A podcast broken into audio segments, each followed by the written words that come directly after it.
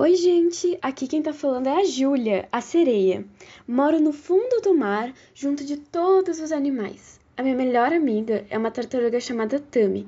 Gosto muito de dançar e de fazer penteados legais. Oi, tudo bem?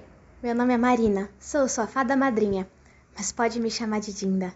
Moro num reino bem, bem, bem distante chamado Luareto, onde tem 52 luas, uma para cada fada. Eu moro na mais bonita, é claro. Oi, eu sou a feiticeira Gabi. Eu faço poções misturando várias coisas. Moro no meio da floresta com vários animais silvestres, incluindo o meu ajudante, que é uma raposa. Hoje eu vou contar para vocês a história de uma sereia chamada Lia. A sereia Lia. Na beira da praia havia uma sereia que não sabia cantar mas ela tinha que saber, para, na beira do mar, deixarem ela ficar. As sereias precisam cantar, para quem passeia na praia as admirar. Dizia a mãe da sereia. Mas a filha só queria saber de pular com as baleias. A sereia se chamava Lia, e sempre que a mandavam cantar na beira do mar, ela se escondia. O pai da sereia perguntava por que ela não queria ir cantar, mas ela não sabia e não se importava com quem falava. A linda voz de Lia está sendo desperdiçada.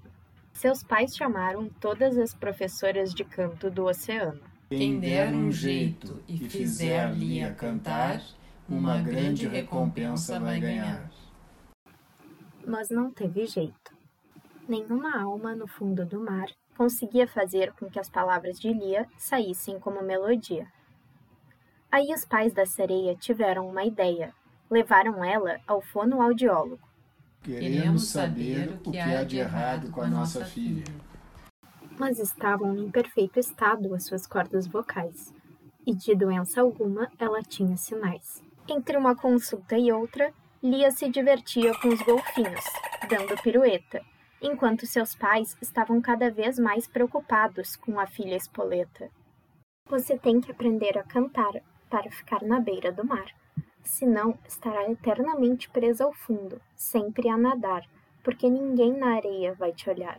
Lia não entendia por que precisava ficar na beira, até o dia em que não conseguiu mais pular. Então fez exames e a médica disse: Sua vitamina D está baixa. Você precisa de luz solar. A sereia não teve escolha. Precisou cantar na beira do mar, senão estaria muito fraca para brincar.